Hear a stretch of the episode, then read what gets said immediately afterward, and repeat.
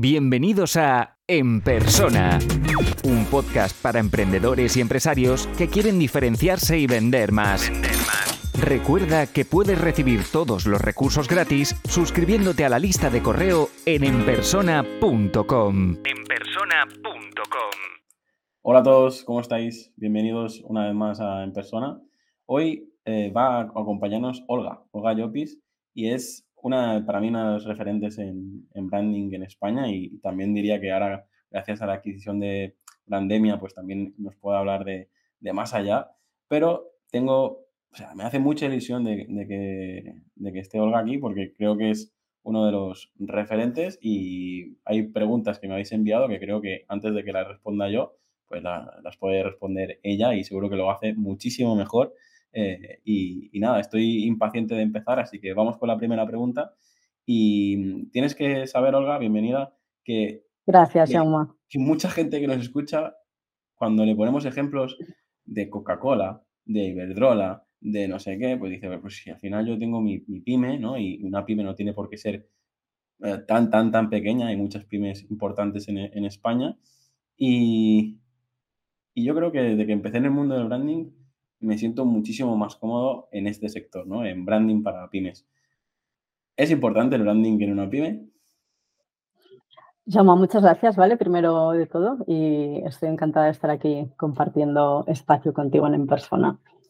El tema del branding yo creo que es importante en cualquier ámbito, ¿vale? En cualquier organización, empresa o, no empresa, eh, es algo que sucede.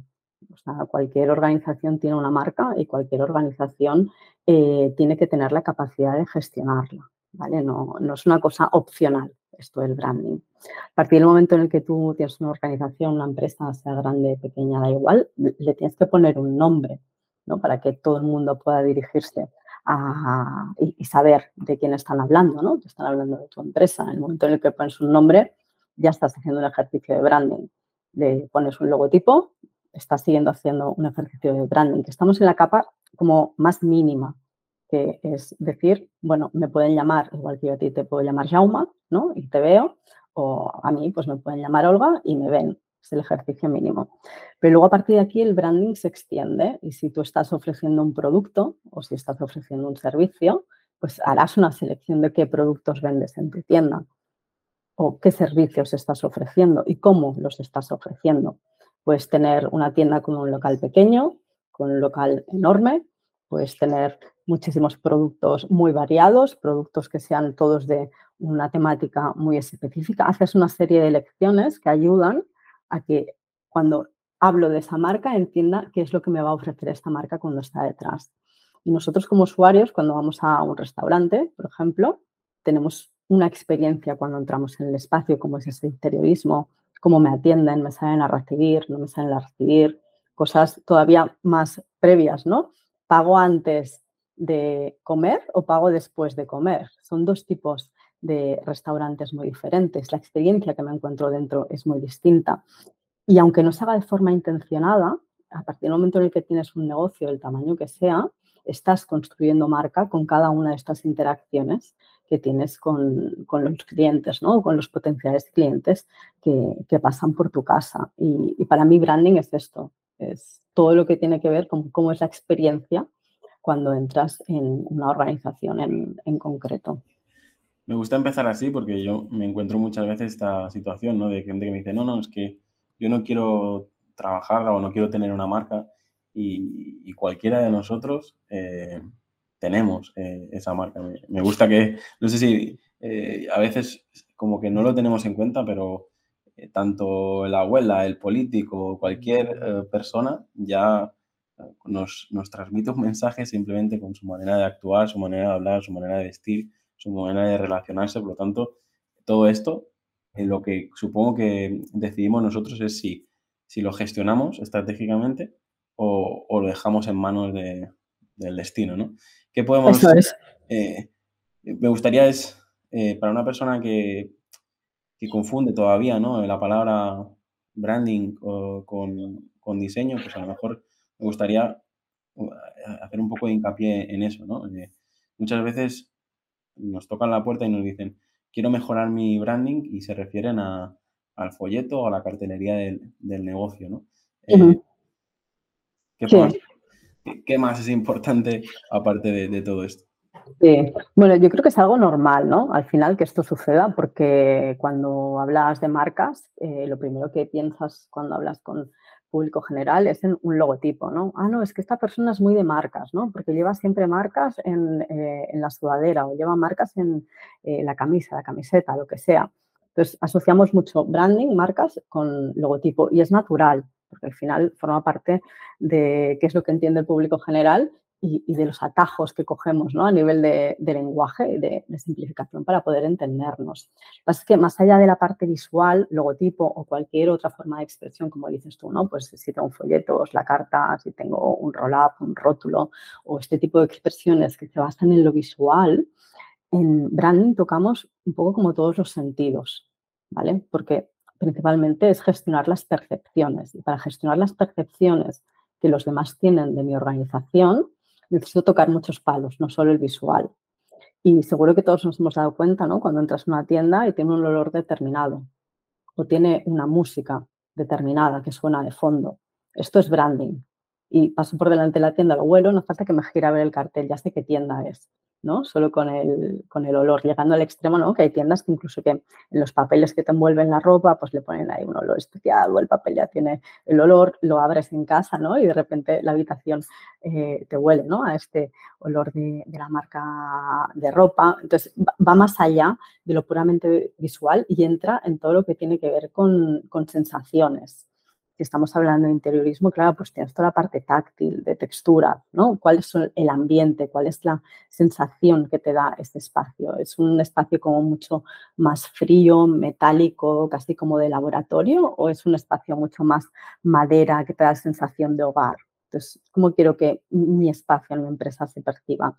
¿Como algo muy técnico y como muy de laboratorio científico? O quiero que se perciba como que puedes estar relajado, como si fuera tu, el salón de tu casa. Y esto es branding, por ejemplo. O lo que te decía antes, ¿no? De cómo te atienden, si te tocan cuando entras, si no, si te salen a buscar o si tú tienes que ir a buscar a alguien para que te atienda. Toda esta parte de experiencia eh, es lo que hace que tengas una percepción respecto a la marca en el momento en el que te pones en contacto con ella. Y yo creo que hay muchas personas que tradicionalmente no sabían que hacían branding, pero que en realidad sí que lo hacían. Y muchas veces era ¿no? como, no, es que nosotros gestionamos así a los clientes, o los tratamos así, o si hay un problema, pues lo resolvemos y luego ya hablaremos. Este tipo de, savoir-faire, ¿no? Que tenían en, los comercios igual más tradicionales, no dejaba de ser branding. Es que mientras hablas me vienen diferentes casos en, en la cabeza y esta es la típica empresa familiar pues eso, que piensa que no gestiona su marca, pero cuida todos los detalles. Eso es. Atiende perfectamente. Eh, no sé, ahora me ha venido a la cabeza un agroturismo y, tienen todo eso. Eh, huele perfectamente, la, habitación está perfecta, han tenido en cuenta las texturas, todo, todas estas cosas que estábamos comentando y dices, ostras, pero si les preguntas a ellos, ellos no hacen marketing, ellos no hacen branding, ellos no, ellos simplemente se preocupan del cliente, ¿no? Pero sí lo hacen, ¿no? Claro, es, es, lo que un poco lo que hablábamos, que eh, lo, están haciendo, pero creo que también ah, suelo decir que los profesionales del branding todavía tenemos mucho recorrido de, de realmente que la gente identifique qué, es el branding, porque mucha gente o lo confunde solo con el diseño o tal, y, dentro del mundo empresarial creo que hay gente que lo cuida y hay gente que no, pero me da la sensación de que muchos ah, o pocos realmente piensan ah, eh, estratégicamente, ¿no? Y te pongo el otro caso totalmente diferente. Justo esta semana, eh, un restaurante aquí en, Mallorca eh, me pidió a ver si le podía visitarles y me dijeron, necesito que, pues, que el local se llene de extranjeros, de alemanes, de británicos, de tal. Y, claro, yo le dije, bueno, yo no tengo ningún problema en, trabajarte la identidad visual, incluso en trabajar los, los, canales como la web, redes, vale. Pero lo primero que me he fijado es que nadie del personal habla inglés, nadie habla alemán. Ya, ya, pero es que el, personal es, es, imposible conseguir personal que hable idiomas ahora o tal. Digo, pero no te das cuenta de que si hacemos un ejercicio de atraer a alemanes cuando venga aquí, no es la comida que le gusta, no es la bebida que le gusta, no le van a hablar en su idioma. Las mesas de alrededor, no, o sea, ¿qué sentido tiene eh, hacer toda esa inversión si realmente eh, no, no va a estar, no, no, no, está todo pensado para este público, ¿no? Y, a veces, no sé, a mí me gusta hablar muy claro y hay gente que conecta con nosotros o, no, pero me da la sensación de que hay todavía estos casos, ¿vale? Creo que me he ido por las ramas, pero a lo mejor entiendes estos dos, dos ejemplos que a mí me da la sensación que hay como dos niveles, ¿no? El branding a nivel multinacional donde hablas con un brand manager, donde hablas con un director de marketing, donde hablas con gente que ya sabe lo que hace, y luego el branding que quería empezar yo hablando de, este nivel de que todavía hay mucho por, por sembrar. Sí, bueno, pero yo creo que esto pasa en todos los ámbitos, ¿no? Al, final, o sea, los recursos que tienen las empresas y las otras no, no, tienen nada que ver, la capacidad de especialización que tienen interna tampoco tiene nada que ver. Para mí, lo importante, pero esto pasa con todo, ¿eh? O sea, no sé, si tienes un RP o un CRM, pues una empresa pequeña tendrá uno que seguramente no es el mismo que tiene una multinacional, pero tampoco necesita tener lo mismo. O sea, lo importante es cómo estoy gestionando mis contactos, cómo estoy gestionando la información, cómo estoy gestionando las operaciones. ¿Lo tengo bien, adecuado para lo que necesito? Sí, pues ya está, ya, ya lo tienes resuelto, ¿no? Entonces, el tema es que cada uno pueda construir marca al nivel de lo que lo necesita y que sea capaz de detectar, vale, pues eh, tengo un problema importante en nombre y logotipo porque no tengo la marca registrada, que sería como muy de mínimos, ¿no? Pues hombre, ahí tendríamos un poco que llegar casi todos, ¿no? Necesito registrarme marcas y no quiero que me, me copien o me quiten, ¿no? El derecho a que yo pueda seguir usando mi marca. Si llega alguien y la registra después porque yo no la tengo registrada. Es como el nivel higiénico, ¿sí? Y a partir de aquí podemos ir sofisticando lo que queramos hasta, hasta el máximo. Para mí lo importante es que se encuentre el equilibrio entre lo que la empresa necesita, lo, lo que va a invertir y lo que va a sacar de rendimiento. Y desde luego, si lo haces a una escala adecuada, eh, el rendimiento se nota.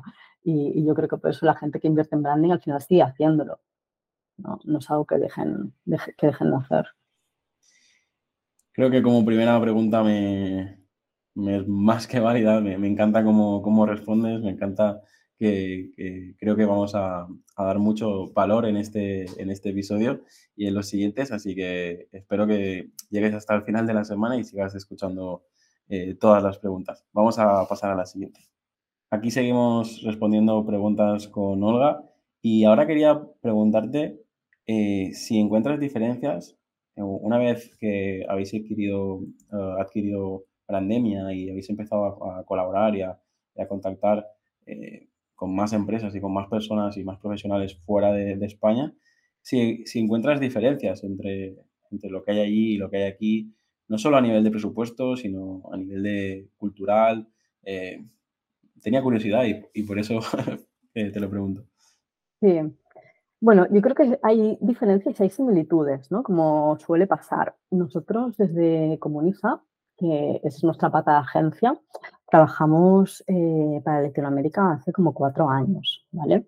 Entonces, eh, hemos viajado, hemos colaborado con empresas de allí, conocemos, conocemos varios países y cómo están funcionando. luego, como decías, ¿no? Tenemos la pata de Brandemia, que es la, la plataforma online sobre temas de branding, donde hacemos difusión, temas de actualidad, cursos online como muy cortitos y demás que sí que nos permite estar como muy en contacto con colaboradores de allí, entonces ver qué está pasando eh, con las agencias de allí y que haya colaboradores también que eh, escriban en, en Brandemia, ¿vale? Entonces sí que vemos que hay ciertas eh, diferencias porque, claro, le decimos Latinoamérica y nos quedamos tan anchos, ¿no? Pero es como decir Europa, ¿sí? Entonces, eh, Europa es, grande, ¿no? Es amplia, es diversa y Latinoamérica también. Ah, son países que son muy distintos, son culturas que son diferentes y cada país tiene, tiene su ritmo, ¿no? Y además con unas diferencias eh, entre lo que son empresas grandes y empresas pequeñas, todavía más señaladas que las que podemos tener aquí en España. hay una diferencia muy, muy grande. Entonces, sí que vemos que a nivel de cultura de marca, eh, al, menos las personas con las que nosotros tratamos, las empresas con las que tratamos, están muy avanzados, los que son gran empresa. y están como a la última de lo que hay que hacer, eh, están perfectamente alineados con todos los conceptos que bajan eh, de Estados Unidos, o sea, tienen una asimilación muy fuerte. Sí que vemos también que buscan mucho talento fuera de su país, ¿vale? Para la hora de, gestionar eh, marca. Y sí que vemos también que a nivel más de calle, de cultura de marca o de cultura visual, en este sentido, se parece como era aquí hace varias décadas. cuando paseas por allí, la gráfica con la que te encuentras es muy parecida a la que teníamos aquí, pues igual en los años 80. Entonces, eh, viven como en este, entre estos dos mundos tan marcados y tan diferentes que, aquí no es tan habitual eh, encontrarlos en, tanta abundancia. ¿no? Pues allí sí que existen estas diferencias muy marcadas. Es curioso porque creo que es lo, que comentaban, ¿no? Que gracias a Internet, pues a lo mejor eh, tenemos acceso a, lo que está pasando ahora mismo, pero luego cuesta, ¿no? Incluso a nivel eh, cultural o a nivel las normas de, cada lugar, ¿no? antes te comentaba, incluso a micrófono cerrado, que yo noto diferencias desde Barcelona a Mallorca, que, que, al final es nada, es una hora en avión, pero A, nivel, cultural, a nivel uh, raíces, tal, hay, muchísimas, uh, muchísima diferencia. Eh, y sobre todo por el, por el tejido empresarial y, el ámbito familiar y, y, cultural, yo creo que es totalmente diferente, ¿no? Y, y, yo todavía me encuentro eso, ¿no? Que a lo mejor estamos trabajando ya, que si con inteligencia artificial y con las principales herramientas a nivel pues todas las herramientas que, trabajamos en la agencia son americanas, son punteras, son tal, pero quien tenemos delante es la empresa familiar, el, abuelo, el hijo y el, y el nieto y, a ver quién, quién es capaz de, de, ponerse de acuerdo ¿no? a la hora de, de, hacer ese rebranding o hacer ese nuevo producto.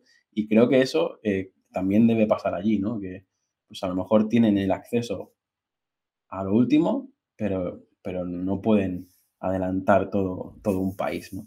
Mm, también creo que son situaciones, en Baleares no, no conozco, ¿eh? Eh, y vamos, en turismo, o sea, estáis avanzados, ¿no? Lo siguiente, eso es seguro, seguro. Pero en, en, Latinoamérica sí que es verdad que hay situaciones de mercado que aquí están como más eh, en un estadio más maduro que allí. Entonces, al final, si tú tienes una situación de mercado más maduro, y pienso, por ejemplo, en alquiler de vehículos, ¿sí?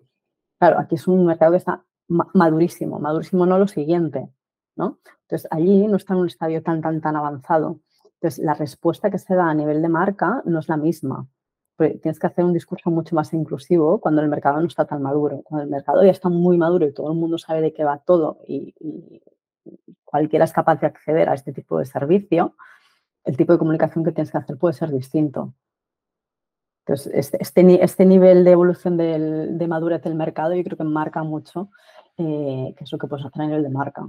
¿Y no, te da la sensación de que, o sea, no sé hasta qué punto es positivo o, negativo? Porque por un lado es como si tuvieras la bola del futuro, que sabes más o menos lo que va a pasar, sabes eh, qué tendencias han funcionado, cuáles no, qué es lo que ha pasado con estos mercados y, tal. Pero claro, luego también culturalmente es tan diferente como que a lo mejor pruebas algo que es, dices, wow, esto va a ir por ahí, nos adelantamos, apostamos por esto y luego a lo mejor pues, no funciona, ¿no? no, eh, totalmente, totalmente, pero nos pasa a nosotros con Estados Unidos también, ¿no? Y, al final el emprendedor es quien tiene que decidir si apuesta y si no apuesta y si arriesga o no arriesga. Necesitas ahí la, mente visionaria, ¿no?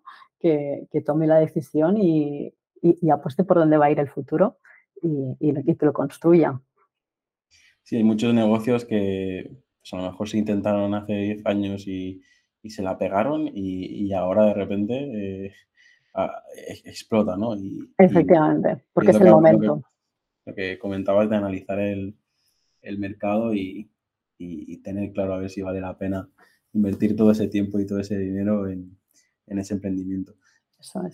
no sé si a nivel de, mm, de formación y cómo se están, tienen la misma aceptación en Latinoamérica que en España, los cursos y todo lo que estáis haciendo, pero yo creo que multiplicado por 10, ¿no? ¿Cómo lo, cómo lo ves? Sí, bueno, no te creas. Eh, yo creo que estamos ahí como mitad-mitad. ¿vale? Porque al final eh, lo que cuestan los cursos no es lo mismo que cuestan aquí que lo que cuestan allí, aunque cuesten lo mismo. Entonces yo creo que es un factor a, tener en cuenta, aunque son muy, muy baratos, son menos de 60 euros. Ah, lo que sí que estamos recibiendo es como buen feedback en este sentido. Intentamos que sean cursos como súper verticales, muy especializados de un tema concreto, pues eh, cómo gestiono mi portfolio de marcas, cómo hago un nombre, eh, cómo registro una marca, ¿no? que son temas muy troncales eh, y verticales. Tengo que decir que yo los he comprado todos, ¿eh? si sirve como ah, testimonio. Todos, qué bueno. Sí, sí, sirve como testimonio a la audiencia. Yo creo que los tengo todos o si habéis lanzado nuevos, pues a lo mejor me quedará uno pendiente o tal, pero Qué digo es que si sirve de testimonio a todos los que nos escuchen que, vamos, que, estáis en buenísimas manos. Pues luego te pregunto más, que me interesa tener, tener feedback. Entonces, yo creo que por esta parte están teniendo buena aceptación y luego que no necesitas ir a un sitio, lo haces online y ya está, que esto es como muy cómodo. Y de hecho, cuando nos lanzamos teníamos muy pensado eh, que el red de branding es tanto España como Latinoamérica y que puedas tener acceso a, formación de calidad muy accesible, aunque estés en un pueblo eh, en, o en una ciudad pequeña, ¿no? en, Colombia. Y esto para nosotros es importante, la parte de accesibilidad de la formación en branding. Es lo, las ventajas que tenemos ahora. Y a mí también me ocurre que gracias al blog, gracias al podcast, pues yo creo que el 90% de gente me escucha desde allí y todo como tengo puesto el, el WhatsApp y hago algunas consultas y tal, me contactan a todas horas de todos los lugares y, y también creo que es, es, algo pues que tengo que aprender a trabajarlo porque es lo que hablábamos antes, quien tienes delante no, no tiene nada que ver un cliente a nivel local, como a nivel uh, peninsular, como a nivel internacional, pero, pero también me, me sirve a mí a, a, espabilar, ¿no? a no quedarme solo en, en, mi pequeño pueblecito, mi, mi municipio, en mi, mi, zona de confort, sino cada día recibo preguntas que me sacan y digo, vale, ¿y ahora cómo le respondo esto? ¿no? Total. Y, me mantiene, me mantiene en forma. Pero es la gracia, ¿no? Que, estás en tu pueblo maravillosamente, ¿no? Hablando con alguien que está a no sé cuántos mil kilómetros. Vamos a ver cuál es la siguiente y, y seguimos. Muchas veces cuando estamos emprendiendo, estamos construyendo una marca, eh, no sabemos muy bien en qué invertir los, recursos, ¿no? Eh, yo me he encontrado casos donde pues a lo mejor no están dispuestos a contratar un naming ni hacer una buena identidad, pero se gastan 20.000 euros en una super página web. ¿no? Y luego nos encontramos que la marca no está registrada, el nombre y el dominio que han, seleccionado eh, pues no lo pueden usar y, ya han invertido seis meses y, miles de euros, ¿no? Eh, hemos hablado antes en el primer episodio un poquito sobre las cosas a tener en cuenta, pero si tuviéramos que hacer una pequeña checklist de qué es lo que necesitamos para construir una marca, eh, ¿qué dirías? Mm. Para mí, eh, empezar por lo que dices es fundamental. Nombre, cómo me van a llamar, el logotipo, que es cómo me van a ver, el, nombre escrito. Esto es como de requete mínimos. A partir de ahí, todo lo que tiene que ver con identidad visual. Es decir, si yo tengo que hacer piezas eh, donde explique contenido, pues ya sea una web, un rótulo, un folleto, lo que sea, cómo va a ser esa gráfica y esto lo voy a tener que hacer también sí o sí para poder comunicarme comercialmente con, mis clientes. Esto sería como el paquete muy, muy básico, ¿vale? A partir de aquí se puede ir sofisticando lo que queramos y el siguiente paso para mí sería definir cómo es la personalidad de la marca. Eh, para trabajar a nivel de personalidad y, a ver, para que se entienda mejor. Yo al final te miro a ti, ¿no? Y digo, vale, Jauma, pues tiene eh, esta pinta física, ¿no? Y soy capaz de reconocerte. Te encuentro por la calle, te veo, te reconozco y digo, hey, Jauma, hola, te puedo saludar, ¿sí? No sé cómo eres físicamente, no tienes un logotipo, una identidad visual, pues no te voy a reconocer. Si te reconozco por teléfono y oigo tu voz, pues te podré reconocer, ¿no? Que sería otro, otro de los temas. Luego hay un tema de la personalidad, que es que tú tienes una personalidad y hablarás de una manera determinada en función de cómo sea tu personalidad, te relacionarás con un tipo de personas, te comportarás con un tipo de personas. Entonces, con marca hacemos el símil. Las marcas tienen una manera de, ser, de, una apariencia, una manera de identificarse y tienen una manera también de comportarse en base a cómo es su personalidad y de relacionarse pues, con clientes, con empleados, con proveedores, con quien se tengan eh, que relacionar.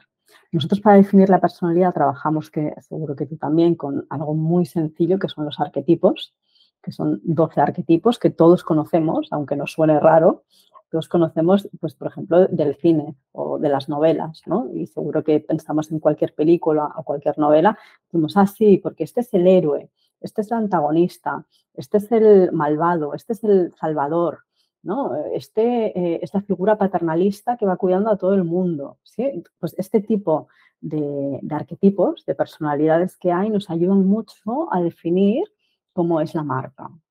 Al final, yo sí tengo eh, una marca, pues qué sé, de coches que es cuidador, el tipo de mensajes que voy a dar van a ser muy centrados en la seguridad, ¿no? Y igual ahí puedo pensar en una marca tipo Volvo, ¿sí? Pues seguridad, técnicamente, si me doy un golpe, cómo protejo a los tuyos, ¿no? A toda la familia. En cambio, si hablo de una marca que eh, es eh, más bombivant, por ejemplo, ¿no? Pues estoy pasando más en el placer, ¿no? En cómo puedo disfrutar conduciendo, ¿sí? O en una marca, una persona que sea más arriesgada, pues igual estoy hablando más de un Ferrari, de un Porsche, ¿sí? Algo que tiene que ver más con este tipo de vivencias. Entonces, en función de cómo definimos la personalidad, hay una serie de decisiones en comportamiento, en comunicación, incluso en producto, que vienen detrás. Volvo no hará el mismo tipo de vehículo que hará Porsche o Ferrari. Son vehículos que serán diferentes y como los comunicarán también serán distintos.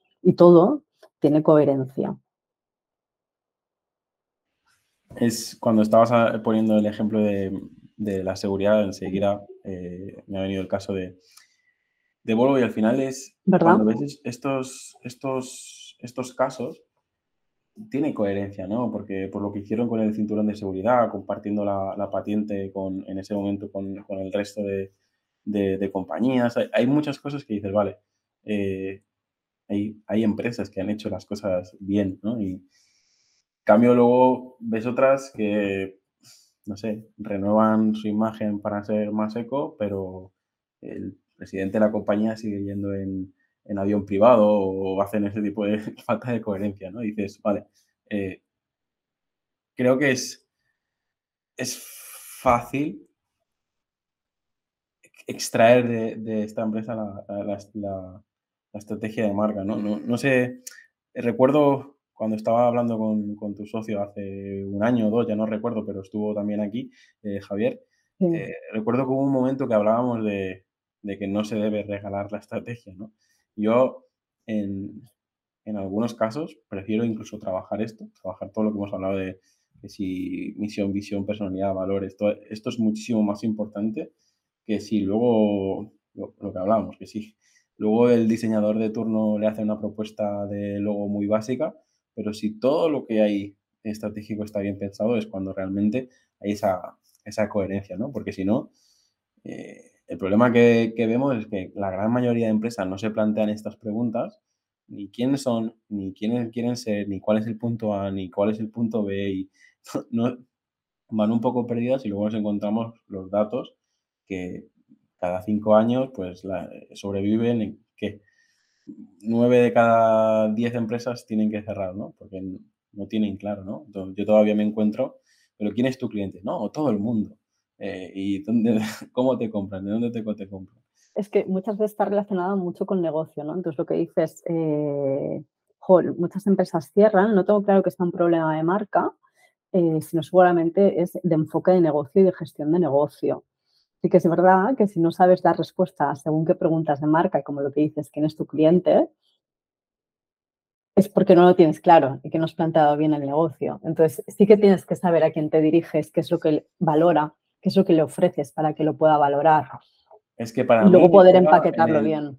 En el nivel que me encuentro yo, yo tengo como mi metodología de, en consultoría de la estrategia de marca y la estrategia de negocio y, lo que me encuentro es que si no son capaces de responder las preguntas de estrategia de marca, no son capaces de responder las preguntas de, estrategia de negocio y viceversa. Para mí, o sea, para mí que, trabajo en el mundo B2B, si no, si no tienen estrategia de negocio, probablemente no tengan estrategia de, marca, ¿no? Y, sobre todo me pasa con negocios que son de segunda o tercera generación, ¿no? Que han heredado eh, eh, el esfuerzo de, sus padres o de sus abuelos y también me encuentro eso, ¿no? Como esto funciona y no sé ni muy bien por qué, pero funciona, ¿no? O sea, yo y toda mi familia vivimos de esto, pero no sé ni por qué funciona, ¿no? Pues hay, muchas cosas que de ahí se pueden analizar para trabajar para que siga funcionando, porque si no,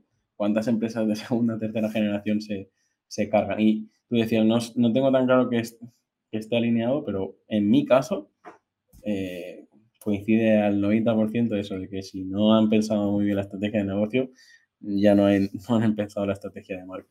Desde luego, desde luego. Y ¿Algún elemento más? Hemos hablado de la personalidad, de la identidad visual, la identidad verbal con el nombre y, lo que le acompaña. Uh, ¿Qué más eh, deberíamos tener en cuenta para, uh, para acabar de construir esta marca?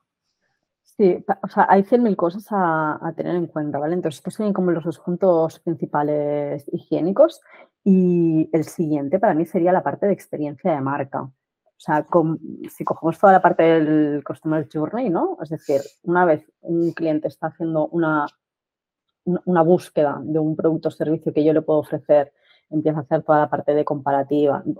descubre que estamos ahí, hace la comparativa, nos tiene en cuenta, finalmente nos compra, eh, estamos en contacto, ofrecemos el servicio del producto y luego ya nos deja de utilizar, ¿no? Porque el producto o el servicio se ha ido y hay la oportunidad de que vuelva a, comprarnos o que nos recomiende, ¿no? O sea, cómo gestionamos desde que no nos conoce, pero tiene esa necesidad y nos tiene que conocer, nos tiene que descubrir, cómo le explicamos a alguien que no nos conoce en absoluto quiénes somos, cómo lo hacemos, porque somos eh, los mejores, la mejor opción, ¿no? Y porque nos tiene que elegir a nosotros una la competencia. Y a partir de ahí, en el momento en el que decide optar por nosotros, cómo hacemos todo el acompañamiento hasta que ya deja de, haber, eh, de haber estado con nosotros, ¿no? Y vuelvo al ejemplo del restaurante, ¿no? O sea, tú estás buscando restaurante, quiero comer, ¿vale? Porque me apetece mexicano, me apetece una paella, ¿qué, es lo que quiero? Pues ya te sitúas mentalmente, ¿no? Y las marcas que colocas ahí, pero ¿está cerca o está lejos, no? ¿Me quiero mover o no? Pues te mueves o no te mueves, ¿sí? Entonces, antes, de, antes de empezar, estábamos ahí en el grupo de WhatsApp eh, con unos amigos que hace mucho tiempo que no vemos y me decían eso, me da igual si nos gastamos 100 euros en una carne o 5 euros en un kebab. Lo importante es pasar un rato juntos y tal. Y hay veces que no. Hay veces, que, no. Hay veces que lo que quieres es eh, pues un, el mejor sushi de la ciudad y lo importante es el sushi. Quien te acompañe da igual, lo que quieres es comer Como si vas solo. no, pasa nada, voy solo.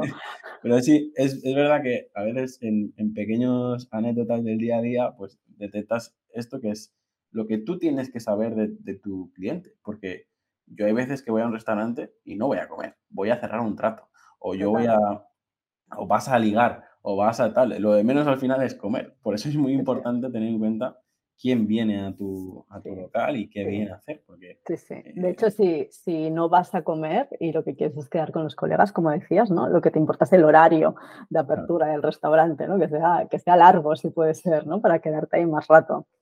Sí, eh, la famosa propuesta de valor, ¿no? Que es, para mí, es un concepto que a lo mejor, no sé, habré, habré estudiado tropocientas veces, pero hasta que no lo interiorizas y lo pruebas con, contigo mismo, no es capaz de, valorar lo importante que es, ¿no? En, en, nuestro caso, cambiamos un poco nuestra propuesta de valor y yo pasé de hacer una llamada en frío y que me pegasen una patada a hacer una llamada en frío y decir, ¿dónde has estado todo este tiempo? Ven a verme el lunes que quiero hablar contigo esto ya. Y dices, ostras, lo importante es esas preguntas, ¿no? De qué problema solucionamos, quién lo necesita y tal.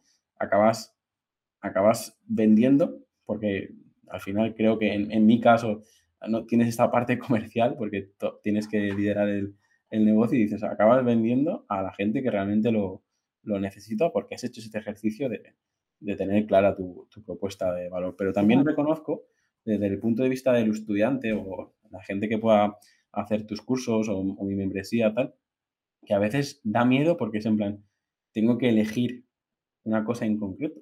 Porque si haces una propuesta de valor súper genérica, ya no tienes... Este También estás eligiendo, estás eligiendo no tener foco. ¿No? O sea, al final yo creo que no le puedes gustar a todo el mundo y no te puedes preferir todo el mundo porque, no sé, no todo el mundo le gustan las lentejas, ¿sabes? Y no pasa nada, habrá gente que compre coma lentejas y habrá gente que no, que comerá otra cosa, no pasa nada.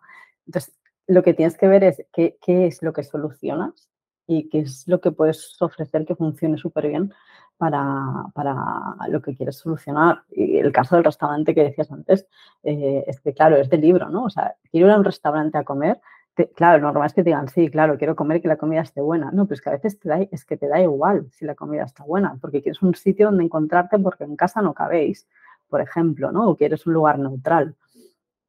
y lo que has comentado de la parte de, ser un negocio generalista, yo siempre apuesto por la especialización, ¿no? Es decir, que, pues, si eres una cervecería, pues eres una cervecería. Y si eres un, un italiano, es un italiano. Pero también Aquí en Mallorca es muy común ir a un restaurante y hacen paellas, hacen pizzas, hacen carne, hacen pescado. Y si quieres un masaje de los pies, también te lo hacen, ¿sabes? pero pero a mí eso... Eh, pero está mm, bien porque tiene su público. o sea, en realidad sí que han elegido. Porque han elegido, ¿Han elegido ser generalista? no, porque tú igual no irías. Entonces a ti te han descartado. Han elegido a la gente que quiere ir en familia o en grupo de amigos y que, oye, a mí me apetece carne, a mí paella, yo no puedo ni ver el pescado, ¿sí? Y que todo el mundo pueda elegir lo que quiera. Entonces, es, es una tipología de target en concreto. dentro, de la oferta, claro. Dentro del rango suficiente. No van a comer ni la mejor pizza, ni el mejor arroz, ni mejor tal, porque yo... No, pero van a comer lo que quieren. es una pizza o un arroz o una carne o un pescado. Eso mm, es digno de estudio para, para siguientes episodios, pero me, lo, primero que me encuentro... Pero seguro que hay gente que no iría, ese, es el tema, ¿sabes? O sea, siempre hay alguien que queda fuera de la propuesta de valor. Y, sobre todo lo que está ocurriendo ahora con, las reseñas o con lo que te comentaba al principio de los idiomas, tal, si, si tú no sabes a quién vas a atender, es, o sea, a quién quieres atraer o a quién quieres eh, satisfacer, es muy difícil que luego eh, todo esté al gusto de estas personas. Claro, si tú al final atraes, lo que decía antes, atraes a los alemanes, pero no tienen ni su cerveza, ni su, comida, ni, su música, ni, su ambiente, ni... ¿Qué vas a conseguir? Pues unas reseñas eh, negativas por parte de este, de este público y, estás invirtiendo un presupuesto en atraerlo para luego cerrar la puerta en la cara, casi, ¿sabes? Y es, no sé, eh, de esto podríamos hablar durante horas, si te parece. Creo que ha quedado eh, claro que es importante pensar y hacerse estas preguntas de, estrategia de marca, esas preguntas de estrategia de negocio. De hecho, si me permites, aprovecho para decir que si me escribís en el WhatsApp, yo, yo os paso lo que uso yo para que tengáis un, un, punto de partida, ¿no? Pero eh, es importante pensar antes de invertir todo tu tiempo en un negocio, todo tu tiempo, porque a nosotros nos ocurre, supongo que a vosotros ya no, pero a mí me ocurre constantemente de ah, necesito esto para mi, para mi negocio. El nombre ya lo tengo, el logo ya lo tengo, la huella ya la tengo, pero necesito esto, esto y esto. En plan, nada de lo que has enseñado tiene coherencia. Ya. ¿Sabes? Claro. Eh, bueno, si quieres, dejamos aquí y pasamos a la siguiente pregunta. Suele ocurrir que hacemos un cambio en nuestra marca o creamos una marca desde cero y no acabamos de tener claro qué es lo que hay que medir, qué es lo que hay que tener en cuenta, ¿no? Así como en otras áreas, como en el marketing, pues puedes tener eh, las estadísticas de la web, el número de seguidores. Eh, creo que en el, branding, mm, muchas de las personas con las que trabajamos todavía no tienen eh, claro qué KPIs, qué indicadores tener en cuenta. Así que aprovechando que estás tú aquí, me gustaría que, nos digas cuáles son los, KPIs o eh, cómo evaluar si, lo que estamos haciendo estratégicamente tiene éxito o no tiene éxito. Vale, súper. Yo creo que la parte de, medición es un tema complejo, ¿vale? No, no, es sencillo. Y luego porque hay maneras de medir que son muy costosas y, claro, no están al alcance de cualquiera, ¿vale? sí que hay herramientas de gestión que, de hecho, las grandes marcas, las grandes corporaciones las usan y tienen clarísimo eh, cuáles son sus indicadores, ¿no? Pues de, notoriedad, de sentimiento respecto a, la marca, si generan preferencias, si tienen top of mind, ¿no? Si vas a considerarlo en el momento de compra o no. hay como muchos KPIs eh, que manejan para saber si su marca sube o baja. ¿vale? De hecho, nosotros tenemos un sistema de, medición de marca que cubre pues, todo esto, ¿no? Notoriedad, significados, comportamientos con sus eh, subindicadores y demás. Pero claro, tienes que lanzar encuestas, tienes que hacer entrevistas, hay un trabajo detrás que es importante. Entonces, si nos movemos en un plano más simple, más sencillo, yo sí que creo que hay, cosas que se pueden medir, ¿vale? Y cuando estamos con clientes eh, que hacemos pues, una revisión al cabo de X, meses o de un año o lo que sea, ¿no? Y, oye, ¿qué tal? ¿Cómo te ha ido el proceso de rebranding que hemos hecho, no? O directamente, directamente dicen, oye, que, es que ha ido fenomenal. Y dices, ah, vale, muy bien, pues ¿por qué? Cuéntame, ¿no? Que justo es lo que me interesa.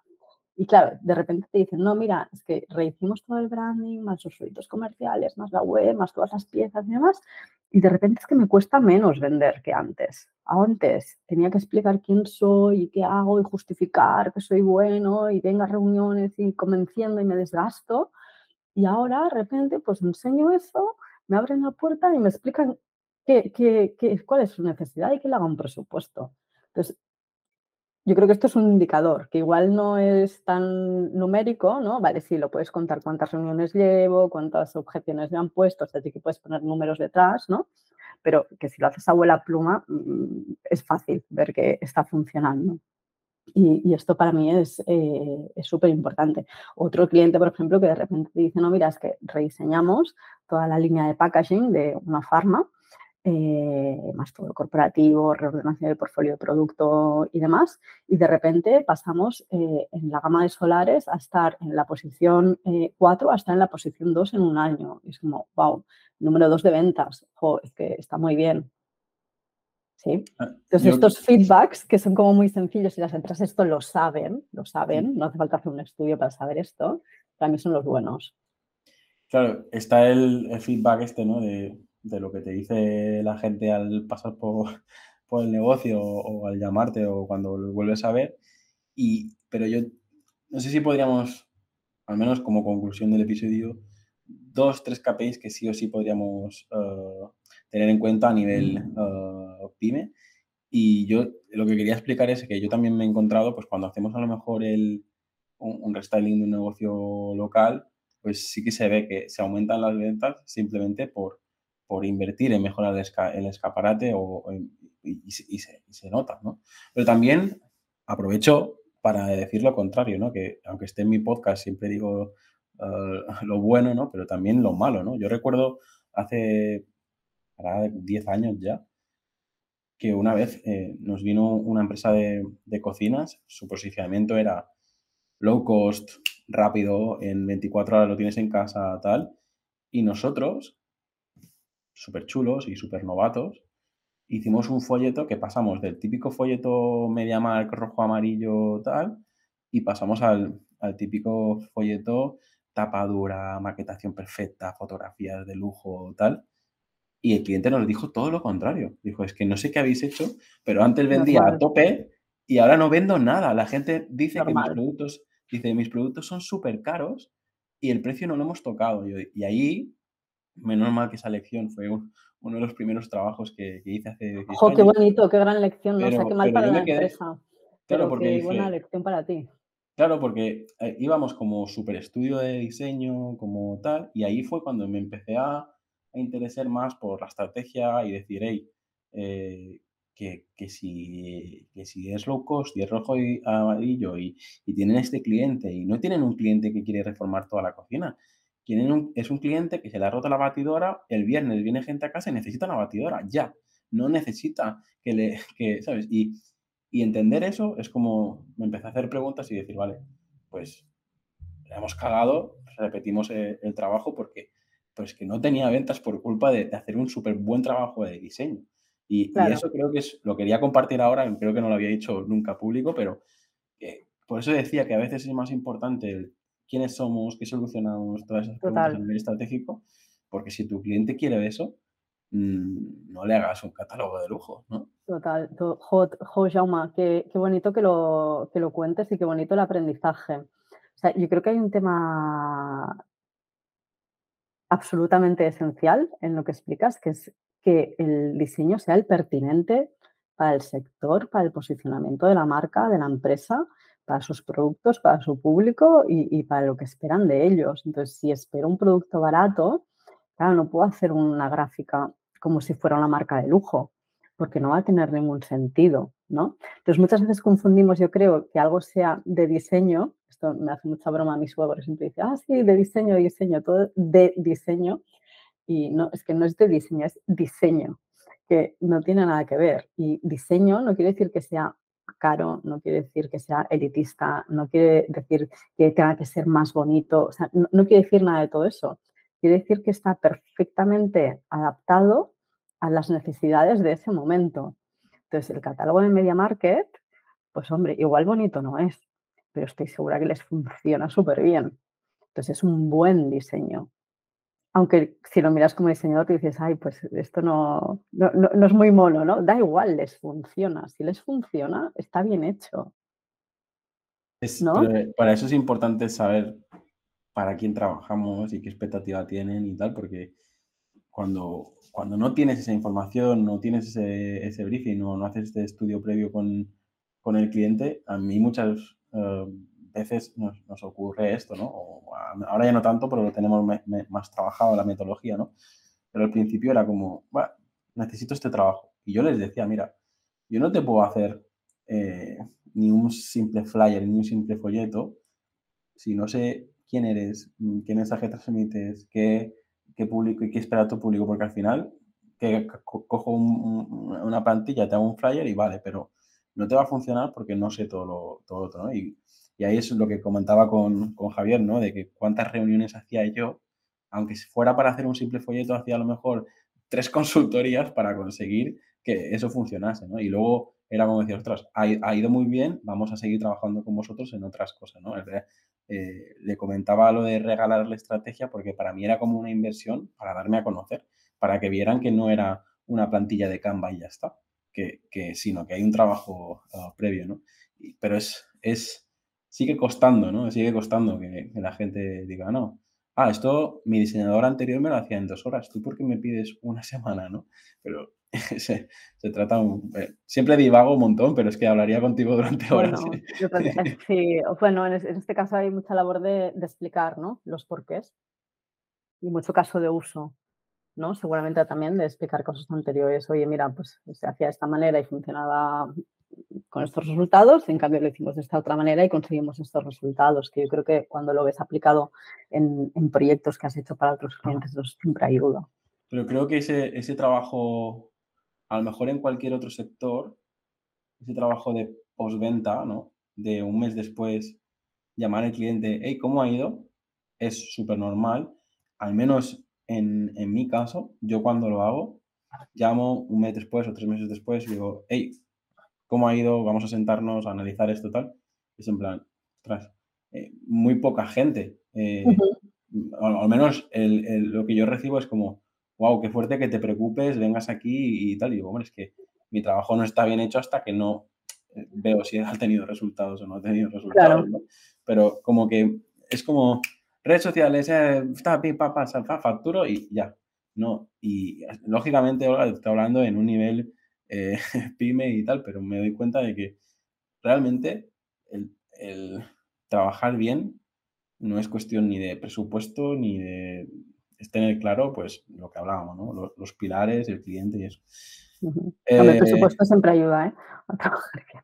Ya, pero también soy partidario de que, de que se pueda hacer un buen trabajo acorde, de lo que hablábamos antes. Ah, no, acorde, por supuesto. Acorde a... Honesto, un trabajo honesto con o sea, el desde luego.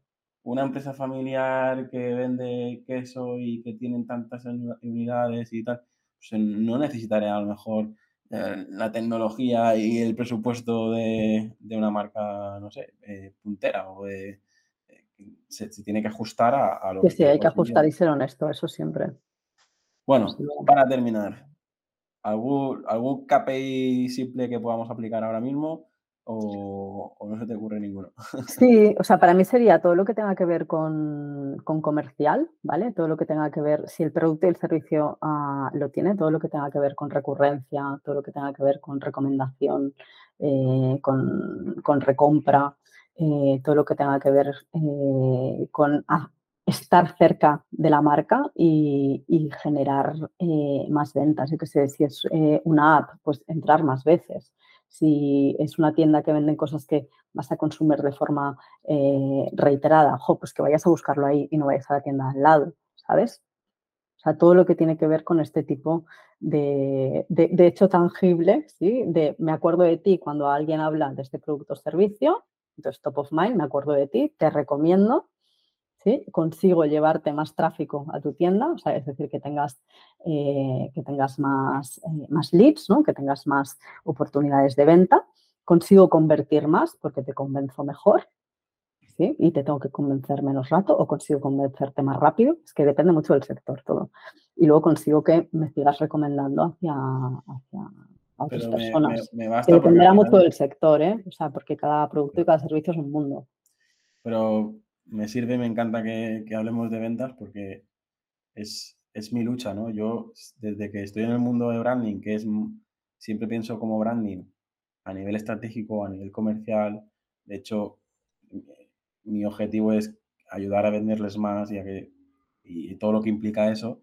De hecho, por eso mi página web y eh, en las agencias y en todo lo que hago, eh, cada uno tiene su identidad y tal, pero si te fijas en, mi podcast o en mi identidad personal, eh, en la marca personal, todo es blanco y negro y súper minimal, precisamente porque mm, cuando leen consultor de branding, quiero dejar claro que mi objetivo es esa parte, ¿no? Es la parte de, estrategia, no, no la parte de, de, diseño. A lo mejor no lo podría mejorar, ¿vale? Pero me refiero a que mucha gente visitaba mi web como si fuera un diseñador de gráfico, ¿no? Y me decía, le, falta diseño, ¿no? Bueno, a esta web, y no precisamente es, no es de diseño. es la, eh, romper el hielo y decir, no, es que mi trabajo es toda la parte estratégica antes de empezar a ponernos a, a, diseñar, aunque ya esté diseñada, pero con un estilo más, más minimalista.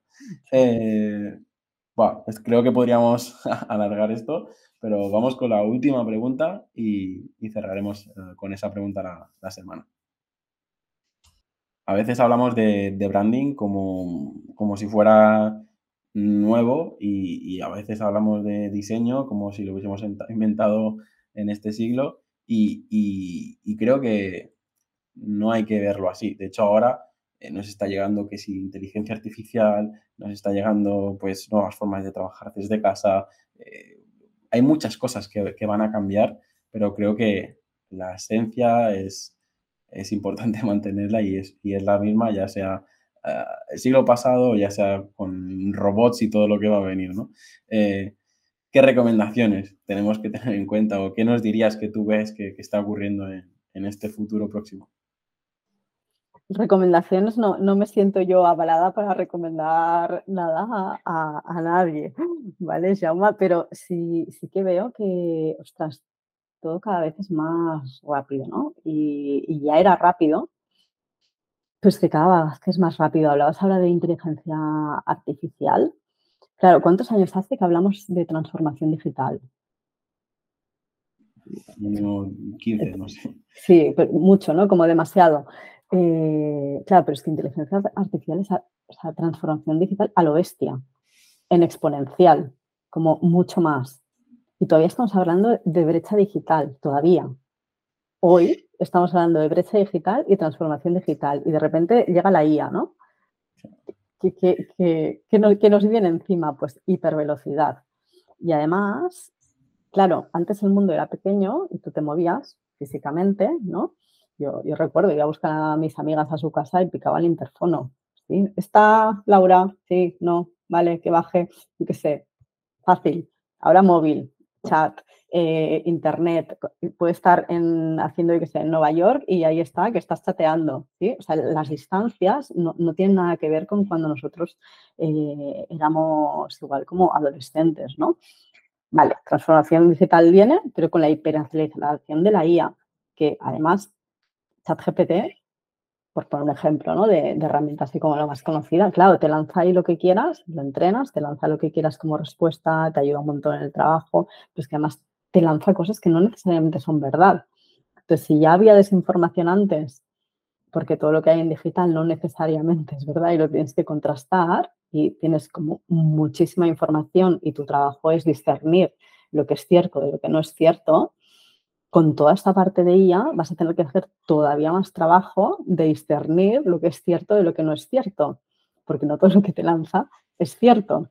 Es que estamos en un mundo como cada vez más complejo que se acelera, que la parte de criterio para mí va a ser fundamental. O sea, la palabra es criterio. Sí, yo había usado el concepto esencia de tenerlo claro, pero el criterio también me, me sirve porque yo, estamos en un momento donde puedes estar viendo cómo Adobe, por ejemplo, acaba de crear eh, la... Estás diseñando y puedes escribir y te completa una imagen, eh, te mete un, un, producto y te crea una modelo para que ver cómo, cómo es. O sea, se pueden hacer barbaridades, pero estamos en el mismo momento donde todavía te vas en, en AVE y tienes el Windows XP con el mapa de los años 80 y con el recorrido y dices, ¿cómo puede ser que eh, a lo mejor la, gente que estamos en, marketing o que estamos en, pendiente de la tecnología lleva a, niveles impensables, pero luego la realidad eh, todavía vemos casos, pues, no sé, yo soy un poco criticón, por eso estoy diciendo esto, de de ver de miles de euros invertidos en metaverso que no han llegado a ningún sitio o, eh, ordenadores con, software de hace 20 años que nosotros nos ha pasado recientemente enviar un proyecto y directamente no, no podían abrir el, documento porque están usando tecnología de hace... Eh, Corel. dices, tío, que te he enviado un PDF, un PDF. ¿Sabes? Y dices, ¿hasta qué, punto, ¿hasta qué punto una institución no tiene que preocuparse de, estar el día en este tipo de, cosas, ¿no? y luego a lo mejor se han gastado miles de euros en, no sé qué tipo de maquinaria y en esto no, no hay mm. presupuesto. Mm. Sí, no sé, para mí es, mm, o sea, la parte de complejidad va, a ser crítica y la hipervelocidad, vemos ¿no? lo que pasa con los bancos. No, ahora tenemos compromiso eh, a nivel bancario para poder, poder dar eh, facilidades a todas las personas que no están digitalizadas. Vale, es que hay un colectivo importante que no ha dado el paso a la digitalización y que sigue con la libreta, ¿no? En, algo tan importante como son las finanzas domésticas. Y en el otro lado está ChatGPT, por, por poner como ejemplo, ¿no? Entonces, claro, en, medio van a pasar muchas cosas. A, mí lo que me preocupa a, nivel social es que la brecha va a ser todavía más grande. Y luego me preocupa que, claro, las personas que supone que son nativas digitales, eh, no tengo tan claro que sean nativas digitales, ¿sí? No tengo tan claro que tengan ese criterio bien, eh, bien establecido para discernir lo que es cierto y lo que no es cierto y que sean capaces de hacer desconexión digital. Esto es súper importante.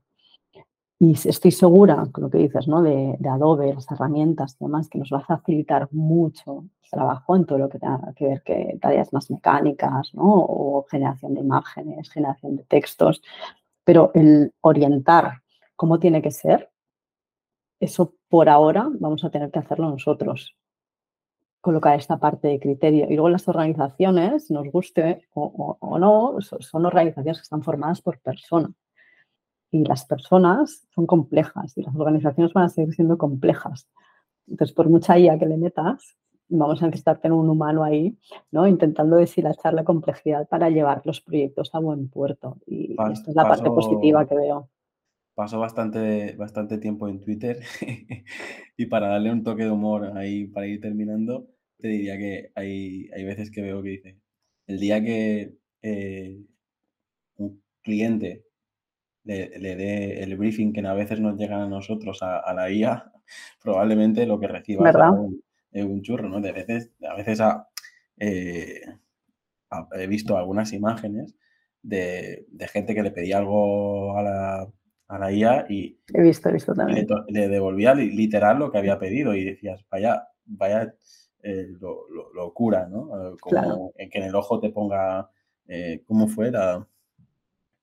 Vi uno que en, en, los ojos en vez de las gafas le había puesto, no sé, como había, había puesto un sinónimo en vez de ya decir gafas, pues no sé, había salido, no sé, hay miles de cosas que, que, que, están saliendo y cada día, cada día más. Yo me quedaría como como conclusión eh, final para el futuro, porque a mí esto me preocupa mucho, pero no tanto para mí, sino para, para mis dos hijos.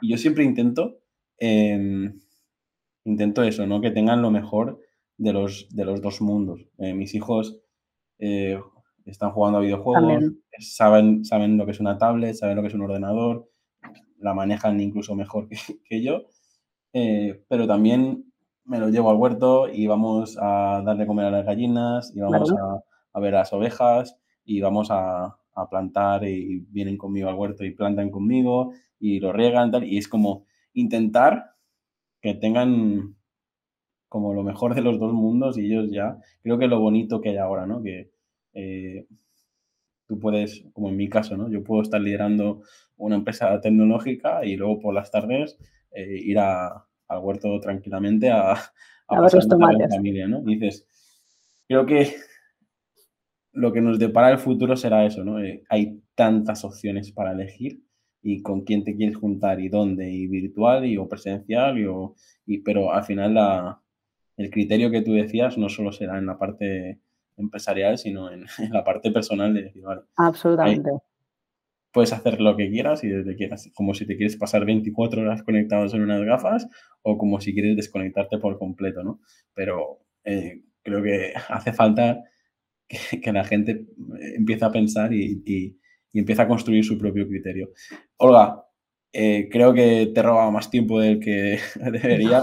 A mí me ha encantado eh, hablar contigo. También. De hecho, siempre me pasa lo mismo. Hay veces que dices, uff, ahora grabar una entrevista, tal, y, y cuando termino estoy hinchado, con una sonrisa y hay pocas cosas que, que, me den tanta alegría. Así que gracias por tu tiempo, espero que a, a todos os haya gustado y no sé si quieres hacer una última mención.